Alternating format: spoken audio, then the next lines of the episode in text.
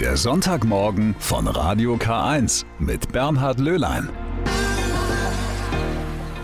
Einen wunderschönen guten Morgen. Heute am letzten Sonntag im September. Ja, es ist Herbst geworden. Aber der September, der hat uns ja auch wirklich verwöhnt mit so viel Sonne. Da hat er dem Mai so richtig den Rang abgelaufen. Naja, vielleicht ist der September der neue Hochzeitsmonat. Warum nicht? Heiraten liegt ja im Trend. Und heute passt das doppelt. Heute ist nämlich Hochzeitsmesse in Ingolstadt. Von der werden wir gleich berichten, zumindest von einem Big Player, der nicht auf dieser Messe vertreten sein wird.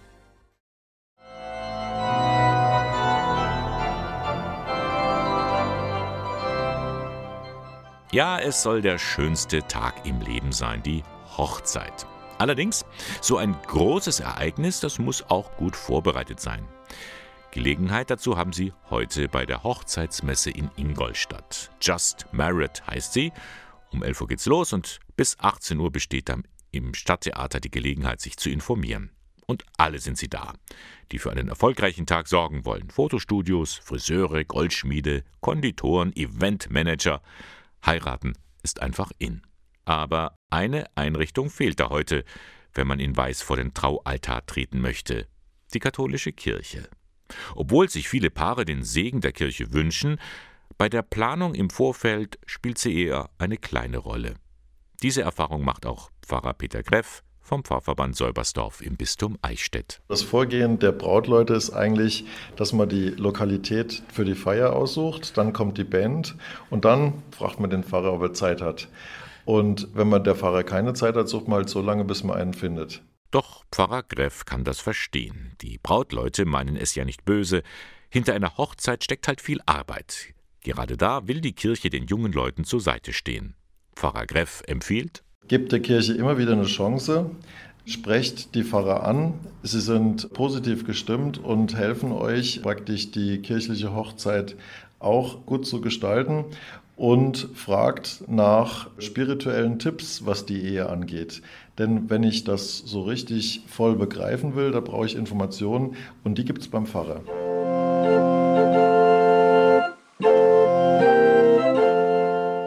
Zum Beispiel bei Erich Schredel. Er ist Pfarrer der Gemeinden St. Augustin und St. Canisius in Ingolstadt. Wenn er mit den Brautleuten spricht, will er ihnen zeigen, so eine Hochzeit ist mehr als nur ein Event. Da habe ich oft das Gefühl, dass viele äh, junge Paare, vor allem die Bräute, unter einen ungeheuren Druck geraten. Und ich habe es auch schon mal erlebt, dass dann eine anschließend ein volles Burnout bekommen hat. Die war platt, da ging nichts mehr. Und da möchte ich die Leute auch ein bisschen davor bewahren und sagen, nehmt es ein bisschen lockerer. Schredel geht mit den Paaren den Ablauf des Gottesdienstes durch. Er achtet darauf, was ihnen gut tut. Das fängt schon beim Einzug an. Geht das Paar gemeinsam in die Kirche oder führt der Brautvater seine Tochter nach vorne à la Hollywood? Was empfiehlt da der Pfarrer? Der Pfarrer empfiehlt, dass man die Form findet, die wirklich zu den beiden passt, zu ihrer Partnerschaft passt. Und da sollten die kein Abziehbild abgeben, sondern Originale sein. Und wer glaubt, so ein Gottesdienst läuft immer gleich ab, der täuscht sich. Da sind viele Formen möglich, an die man vorher gar nicht denkt. Also ein kleines Beispiel fällt mir ein, was machen wir eigentlich mit dem Brautstrauß? Sie trägt ihn rein, legt ihn irgendwo hin und am Schluss schmeißt sie ihn in die Menge oder was? Na, da kann ich mir was überlegen. Hat der eine Aussage? Welche Aussage hat er? Und was mache ich dann damit?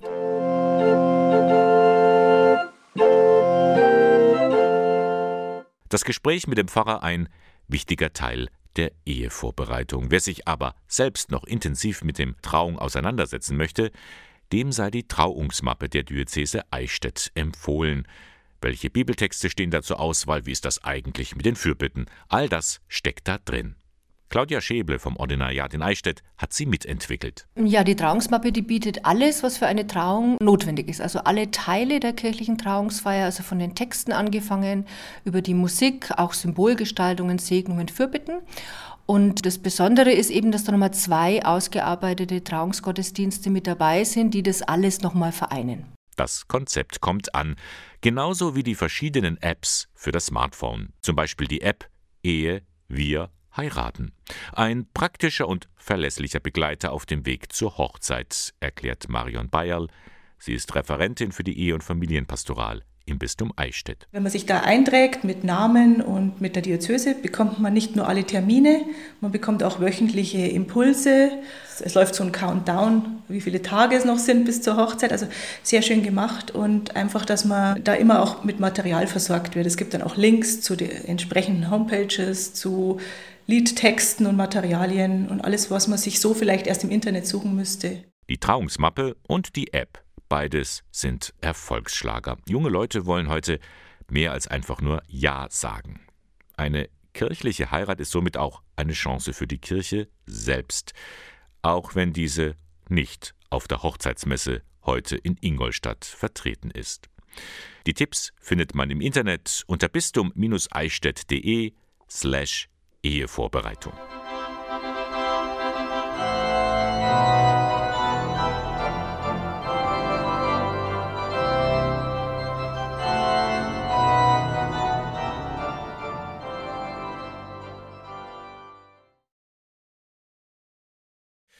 Ja, das Boot ist voll. Es kommen immer mehr Flüchtlinge über das Meer, mehr Flüchtlinge.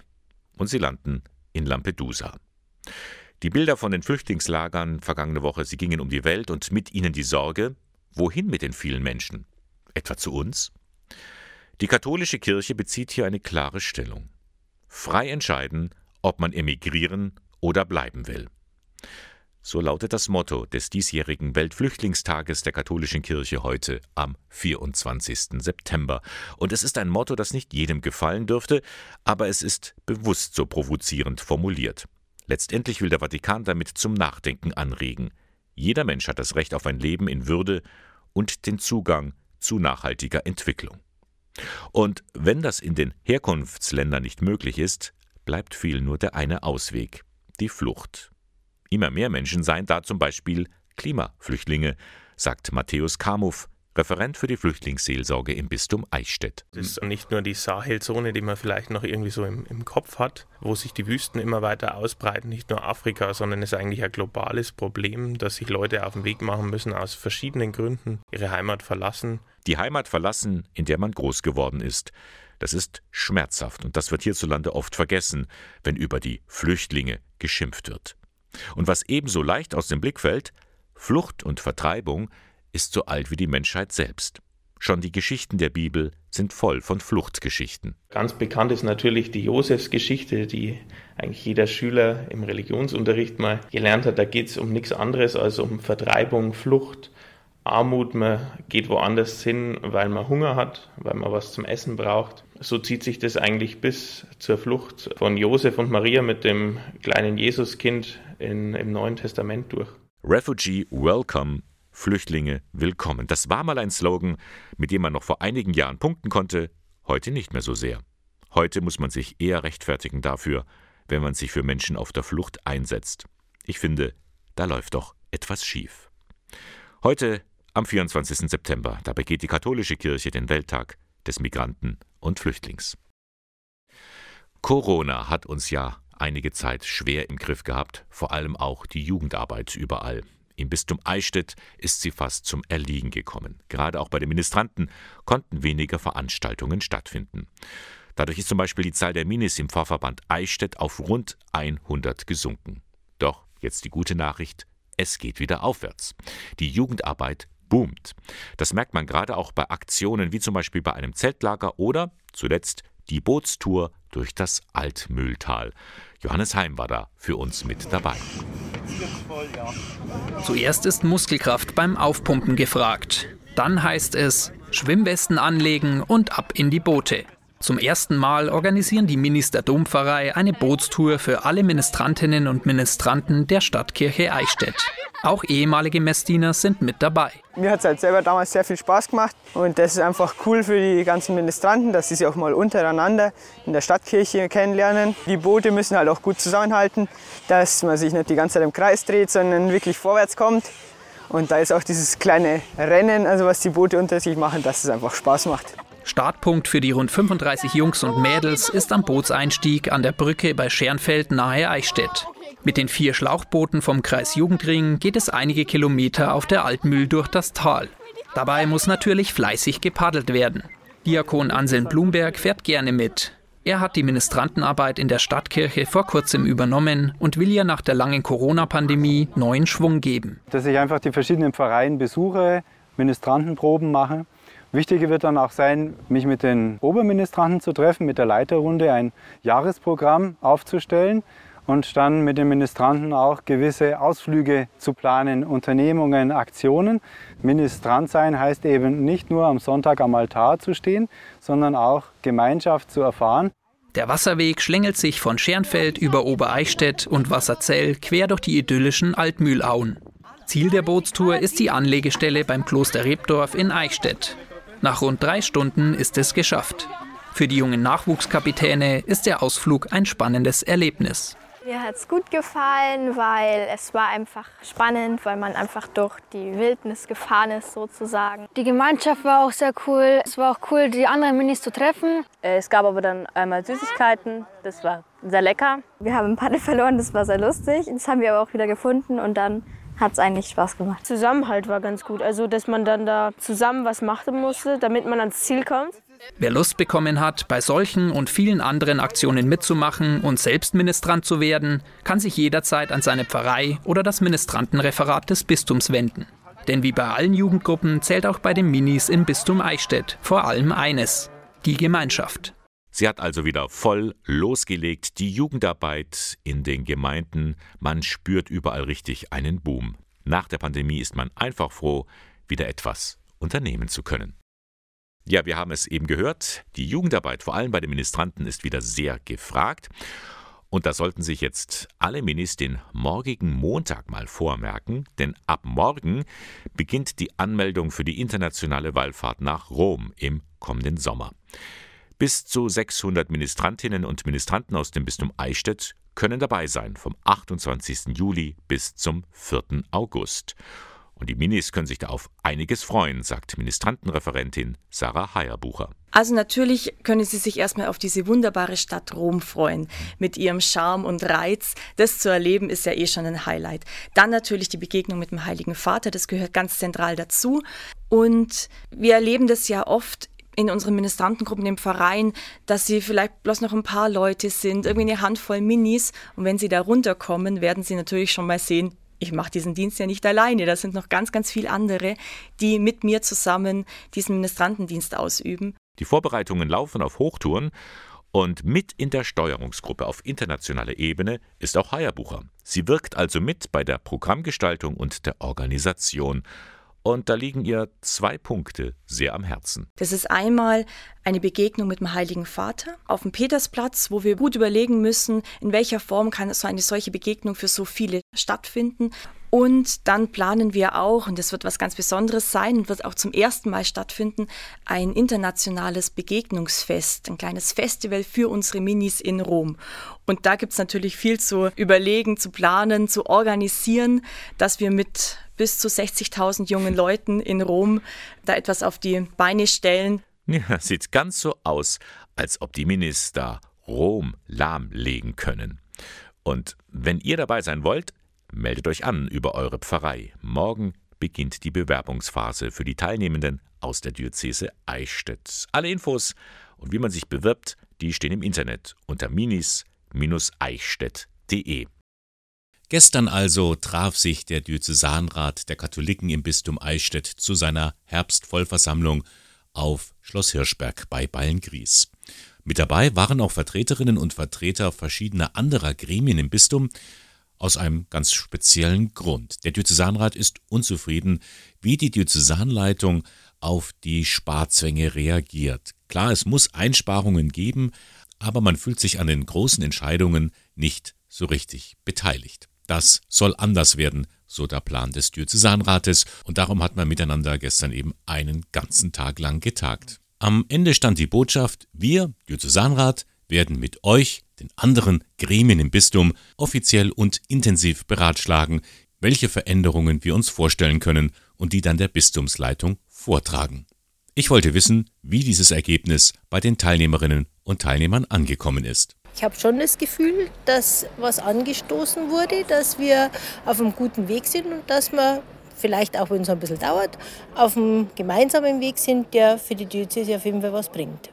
Ja, ich finde halt, wir, man zieht, zieht sich alles in die Länge. Es dauert einfach viel zu lange, bis wir zum konkreten Ergebnis kommen. Ja, es war wieder einmal ein spannender Austausch von vielen Meinungen und Anregungen und Vorschlägen, gerade zum Thema Partizipation. Die Frage bleibt, und da bleibt es auch spannend, wie wird das eigentlich umgesetzt von den Stellen, die gerade noch allein die Verantwortung tragen, da wir diese Partizipation ja noch nicht haben? Also ich nehme jetzt heute aus dieser Versammlung mit nach Hause ganz viel Hoffnung, dass wir heute einen kleinen Schritt weitergekommen sind, dass die Bereitschaft von der Bistumsleitung da ist, eine breitere Partizipation möglich zu machen. Äh, da sind jetzt so erste Schritte gegangen worden oder Arbeitsaufträge bis zum nächsten Mal, was abgeklärt werden muss. Und ich bin da jetzt voller Hoffnung, dass wir da wirklich vorankommen. Ich nehme mit, dass wir weiter mit den verschiedenen Gremien, die es bei uns im Bistum gibt, als Diözesanrat noch verstärkt ins Gespräch kommen um darüber zu überlegen, wie wir in der schwierigen Situation im Bistum diesen Transformationsprozess gemeinsam stemmen können. Und äh, das ist die Aufgabe, die wir in den nächsten Monaten haben. Äh, angesichts der schwierigen finanziellen und Situation und der Rahmenbedingungen, die uns ja nicht nur in, in Eichstätt betreffen, ist es eine ziemliche Herausforderung. Aber wir als Diözesanrat wollen dafür gern die Initiative ergreifen. Also durchaus gemischte Gefühle beim Diözesanrat. So konkret waren die Ergebnisse dann doch nicht. Eines aber wurde bei der Versammlung deutlich angesprochen. Es wurde die Kritik laut, das Bistum Eichstätt würde sich aus wichtigen Bereichen der Seelsorge verabschieden, zum Beispiel von der Krankenhausseelsorge. Einige Medienberichte hätten das nahegelegt. Die klare Antwort war Nein, das Bistum verabschiedet sich nicht von der Krankenhausseelsorge. Wie nun die Pastoral im Bistum Eichstätt in der Zukunft aussehen soll, Dazu habe ich mich mit dem neuen Abteilungsleiter im Bistum Eichstätt unterhalten, Benedikt Rodler, zuvor noch aber etwas Musik.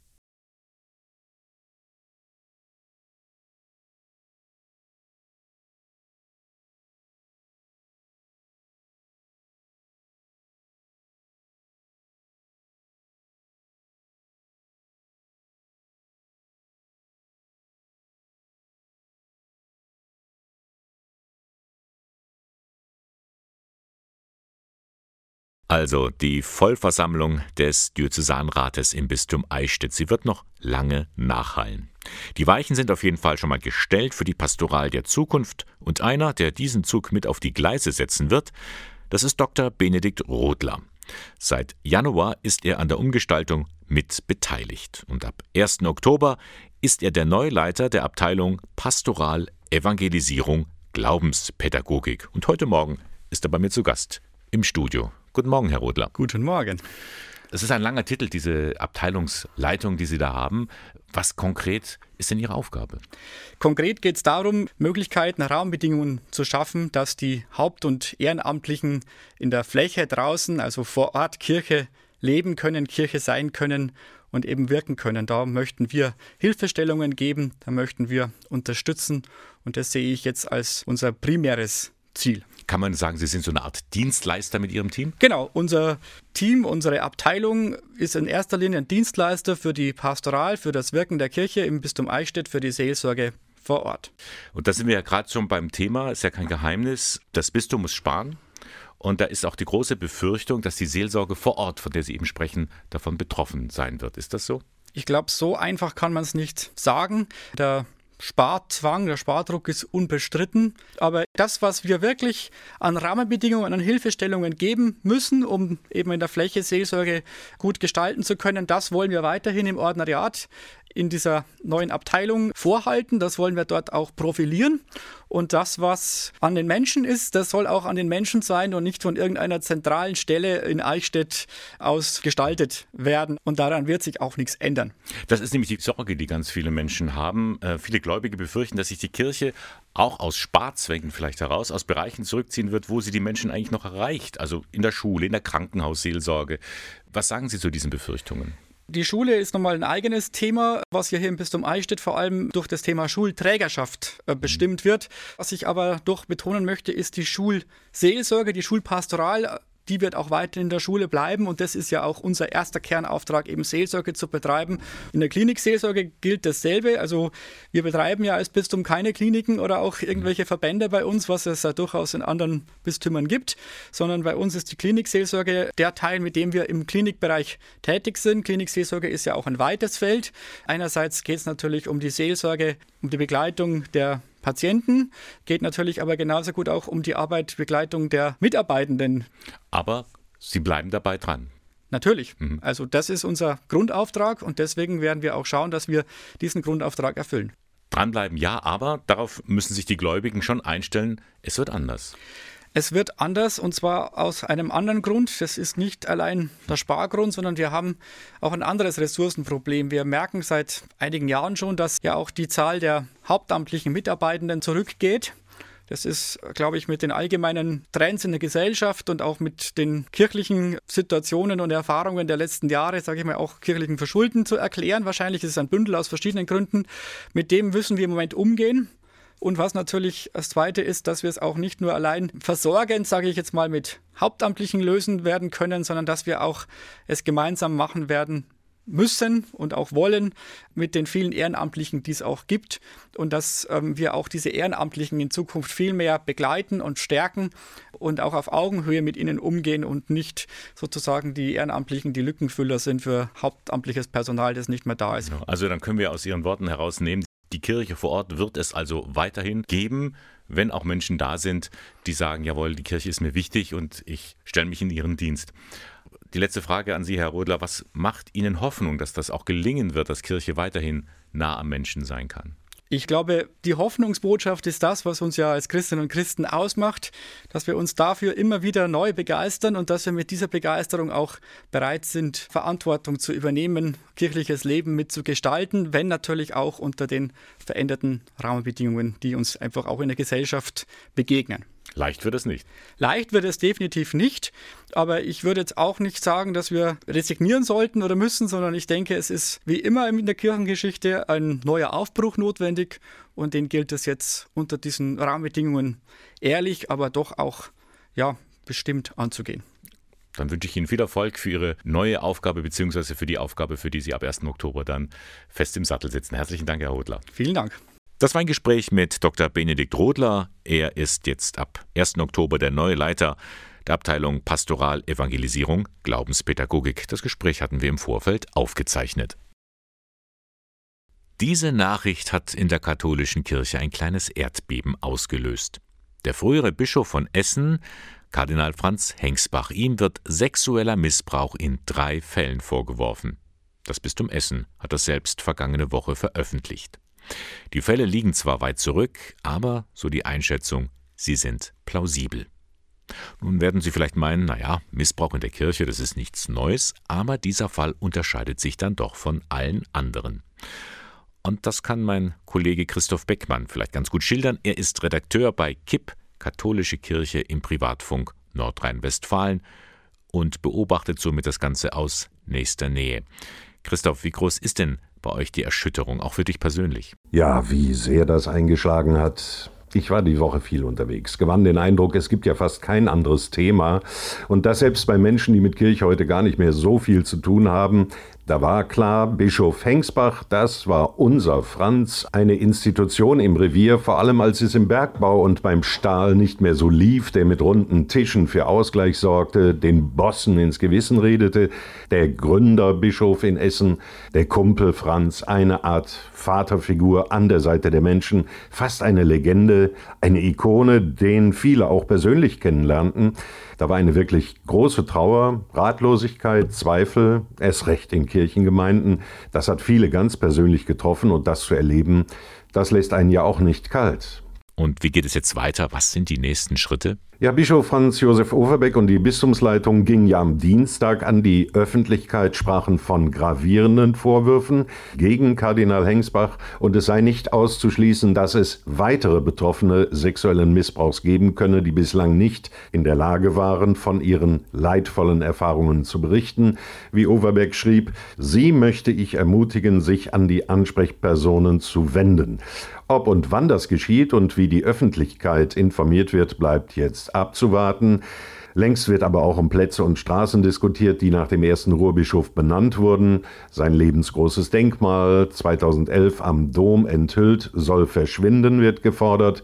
Es ist ein Denkmalsturz, gleich wie es weitergeht. Ja, weiß Gott. Danke für die Einschätzung, Christoph.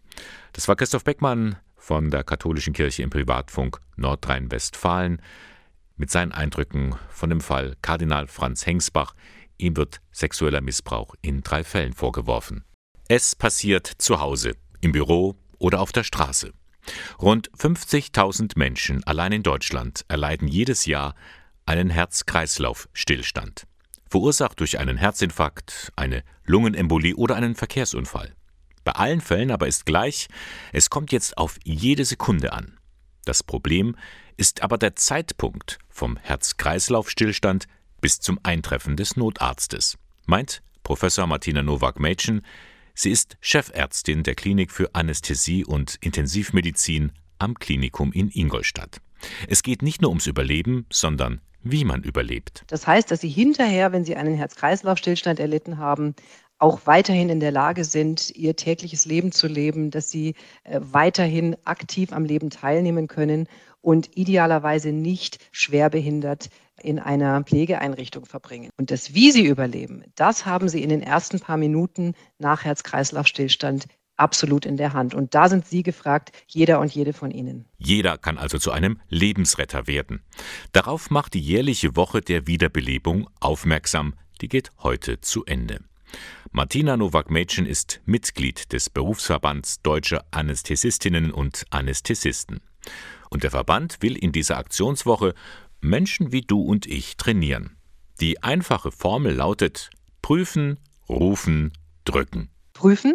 Wir sprechen einen Menschen, der auf der Straße oder wo auch immer liegt, den sprechen wir an. Rütteln so ein bisschen vorsichtig leicht an der Schulter idealerweise und schauen, ob er oder sie reagiert. Also erstens prüfen. Wenn keine Reaktion kommt, gehen Sie dann zum zweiten Punkt zum Rufen über. Das heißt, Sie rufen bitte sofort professionelle Hilfe, nämlich die 112 bundesweit. Und dann schreiten Sie auch schon zur Tat. Eben drittens drücken. Aber Moment, das ist doch der Knackpunkt im wahrsten Sinne des Wortes. Viele haben einfach Angst, jemanden am Brustkorb zu verletzen, gar eine Rippe zu brechen. Diese Sorge ist unbegründet. Sie können nichts verschlimmern dieser Mensch, der vor Ihnen liegt, dem Sie gerade helfen, was etwas ganz, ganz Tolles ist, was Sie da tun, dieser Mensch ist bereits tot. Und Sie können jemanden, der tot ist, nicht toter machen. So einfach ist es. Das heißt, Sie können nur gewinnen. Der Patient, die Patientin, den Sie dort gerettet haben, der wird es Ihnen danken, dass nur die Rippe gebrochen ist und dass er oder sie dank Ihrer Hilfe auch gut überlebt hat und hoffentlich wieder aktiv am Leben teilnehmen kann. Also ein Rippenbruch ist kein Beinbruch in diesem Fall. Überhaupt nicht. Okay, dann ist das schon mal geklärt. Dann also zu Punkt 3. Drücken. Und wie genau geht das? Sie machen den Brustkorb frei und legen dann den Handball in der einen Hand auf das Brustbein des Patienten, mitten in die Mitte des Brustkorbs und die andere Hand legen Sie über die erste Hand. Den Brustkorb drücken Sie dann fünf bis sechs Zentimeter nach unten tief ein. Und jetzt kommen wir zu dem entscheidenden Faktor, die Frequenz, also die Geschwindigkeit, mit der Sie diese Brust eindrücken, sollte dabei 100 bis 120 Mal pro Minute erfolgen. 100 bis 120 Schläge pro Minute. Doch wie genau findet man den richtigen Takt, wenn es um Leben und Tod geht und man keine Zeit zum Zählen hat? Ganz einfach mit der Hilfe von Songs, die genau den richtigen Rhythmus haben. Deshalb haben die Fachgesellschaften über Spotify eine Playlist erstellt, die eine Auswahl bekannter Songs enthält und die passende Frequenz für die optimale Herzdruckmassage mitliefert. Da sind zum Beispiel solche Sachen, also der Klassiker, den wir alle, sage ich mal, gelernt haben vor vielen Jahren, ist von den Bee Gees der Song Staying Alive.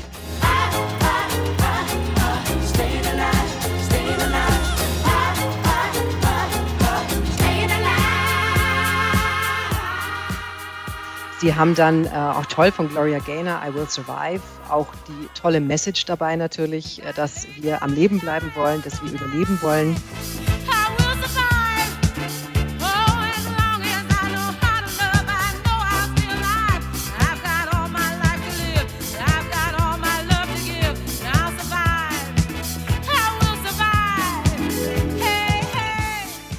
Dann gibt es da so Lieder wie äh, für die etwas jüngere Generation Just Dance von Lady Gaga oder auch Stevie Wonder, Superstition ist dabei. Cindy Lauper, Girls Just Wanna Have Fun oder auch der Klassiker von ABBA, Dancing Queen, hat einen 100 Beat per Minute Rhythmus.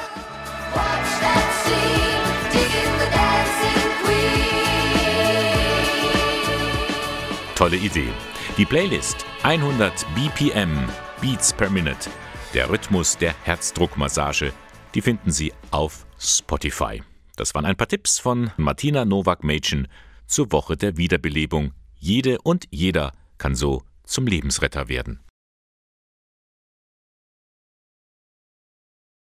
Heute findet in Plankstetten der Schöpfungstag der Diözese Eichstätt statt und der ist eingebettet im Rahmen des Erntemarktes. Da können Sie mal vorbeischauen. Da gibt es viele Tipps, viele Angebote, gerade auch zum Umweltschutz.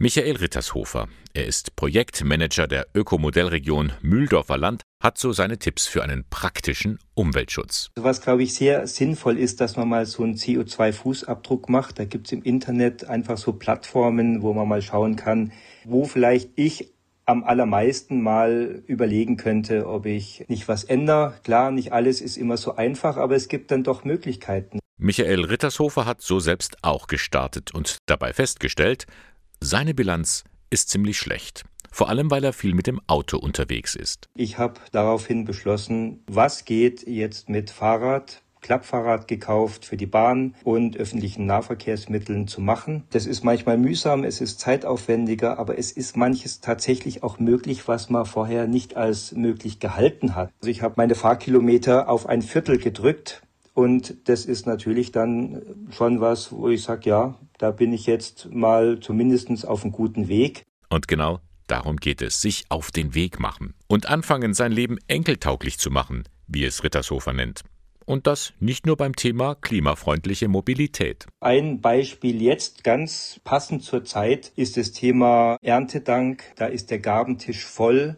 Und da wäre es ein ziemlich leichtes, sich mal zu überlegen, dass alles, was man einkauft an Lebensmitteln, wirklich aus der Region kommt. Also dass man A natürlich auf Ökolandbau achtet, dass da auch die Ressourcen geschont werden, aber dass man wirklich auch mal schaut, welche Erzeuger gibt es in der Region und was gibt es da an Vielfalt. Ganz generell lohnt es sich beim Konsum genauer hinzuschauen. Da gibt es viele verschiedene Möglichkeiten. Thema Kleidung, Secondhand, es gibt tolle Läden zum Teil. Die Kleidungsstücke sind dann oft schon gar nicht mehr so belastet mit den ganzen Dingen, die da drin sind, wenn man die neu kauft. Klar, auch da die Frage, was brauche ich denn wirklich? Habe ich nicht schon ganz viel? Muss ich da das eine oder andere wirklich kaufen oder spare ich mir das einfach? Tja, aber um manches kommt man einfach nicht herum. Tipps zum Umsetzen oder wie man den Alltag auch klimafreundlicher gestalten kann, die finden Sie im Internet. Und hier ist die passende Adresse dazu www.klimafreundlich-leben.de. War es Zufall? War es ein Glücksfall? Oder war es vielleicht sogar Bestimmung? Die Schweizer Künstlerin Sabine Amstadt, die stellt derzeit Werke in der Lithografiewerkstatt von Lee Portenlänger in Eichstätt aus. Die Inspiration dazu hatte sie sich aber bei einem Gastaufenthalt im August geholt, bei ihrem ersten Eichstätt-Besuch. Sie war untergebracht im Gästehaus des Klosters St. Walburg. Und dann hat dieser Ort sie regelrecht gepackt. Wie sie es Melanie Arzenheimer erzählt hatte. Und da habe ich natürlich auch die Kirche besucht und die Gruft. Dann hatte ich gehört vom Walburgisöl. Als ich gekommen bin, hatte ich meine Zehe gebrochen. Sofort bin ich zu Schwester Therese und habe gesagt, ich möchte auch Walburgisöl. Und dann hat sie gesagt, das ist Wasser und es funktioniert nur mit dem Gebet. Nachher war ich immer wieder in der Gruft und auch bei den Votivgaben und das hat mich einfach sehr berührt. Und so packte Sabine Amstadt die schweren Lithografieplatten aus Sollenhofener Juramarmor ein und nahm sie mit in die Walburgisgruft. Ja, habe ich gedacht, ich kann am besten diese Kraft vom Ort einfangen, wenn ich direkt dort in dieser Atmosphäre zeichne. Nun ist die Gruft angefüllt mit zahllosen Bildern und Votivgaben, die davon erzählen, dass die Fürsprache der heiligen Walburga bei Gott eine helfende und heilende Wirkung gehabt hat. Sabine Amstadt hat nun für ihre Drucke das ausgewählt, was sie besonders berührt hat, etwa die Votivgaben aus Wachs. Die sind sehr äh, fragil, aber auch stark und so archaisch, also die Arme und Beine und dann habe ich auch mich vom Gefühl lenken lassen, was würde ich jetzt selber für ein Motiv machen. Und dann fand ich auch Karten im Klosterladen, also da war aus einem Kodex, aus einer Buchmalerei, ein wunderbares Bild von einem Schiff im Sturm. Und es gibt ja auch viele Motivbilder von Schiffen im Sturm. Nicht so viele in St. Walburg, aber in Beckenried, wo ich aufgewachsen bin, dann habe ich das auch integriert. Und um eine Bildsprache zu finden, habe ich mich an diesen alten Kodex angelehnt. Arme, Beine, Herzen, eine Muschel sind in ihren Lithografien zu sehen. Das Thema der Votivgaben liegt Sabine Amstadt auch deshalb am Herzen, weil in ihrer Familie in Beckenried selbst solche Zeugnisse der Volksfrömmigkeit geschaffen wurden. Und noch eine Familientradition rückte dank ihres Besuchs in Eichstätt wieder in den Vordergrund. Am ersten Tag, als ich Eichstätt erkundet, habe ich am Marktplatz in einem Schaufenster eine kleine Monstranz gesehen und ein Lesepult und ein Leuchter und Kelche. Und dann habe ich mich erinnert, dass wir als Kind eine Kapelle hatten zum Spielen, also wie eine Puppenstube und ein Krämerladen. Und die hatte ich aus der Verwandtschaft vor meiner Erstkommunion bekommen. Und der Pfarrer hatte uns ungesegnete Hostien gegeben, damit wir wirklich ich Kapelle spielen konnte. So erinnerte sich die Künstlerin wieder an dieses ungewöhnliche Spielzeug, das 1898 von ihrem Großonkel Pater Fintan sogar geweiht wurde, holte es vom Dachboden und gab es nun, da sie erneut nach Eichstätt gekommen war, in die Zinngießerei Eisenhardt zur Reparatur. Und ich habe bei Herrn Eisenhardt jetzt auch eine kleine Krippe noch erworben und einen Schutzengel und Lieb Hortenlinger hat mir dazu noch zwei Schafe geschenkt und ich werde auch noch eine kleine Bibel suchen. Es